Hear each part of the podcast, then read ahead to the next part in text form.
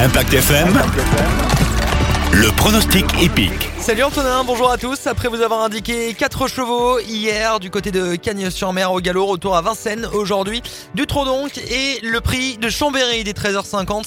Course pour mal sur les 2800 mètres de la grande piste. Ils seront 16 dont le 16 justement bien en vue aujourd'hui. Jinko du Roussoir, deuxième pour sa rentrée euh, ferré. Il peut taper fort aujourd'hui, cette fois déferré. Et avec le sulky d'or, Eric Raffin au pilotage, ça sent euh, très bon. Le 16 en tête donc, opposons-lui le Scandinave Uncle Toll, le 9.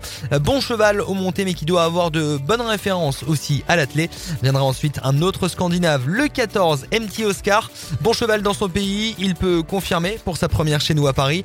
Il sera déféré lui aussi comme le 13 Bordeaux S régulier ou le 11 Gourou qui reste sur un succès et qui peut euh, doubler la mise.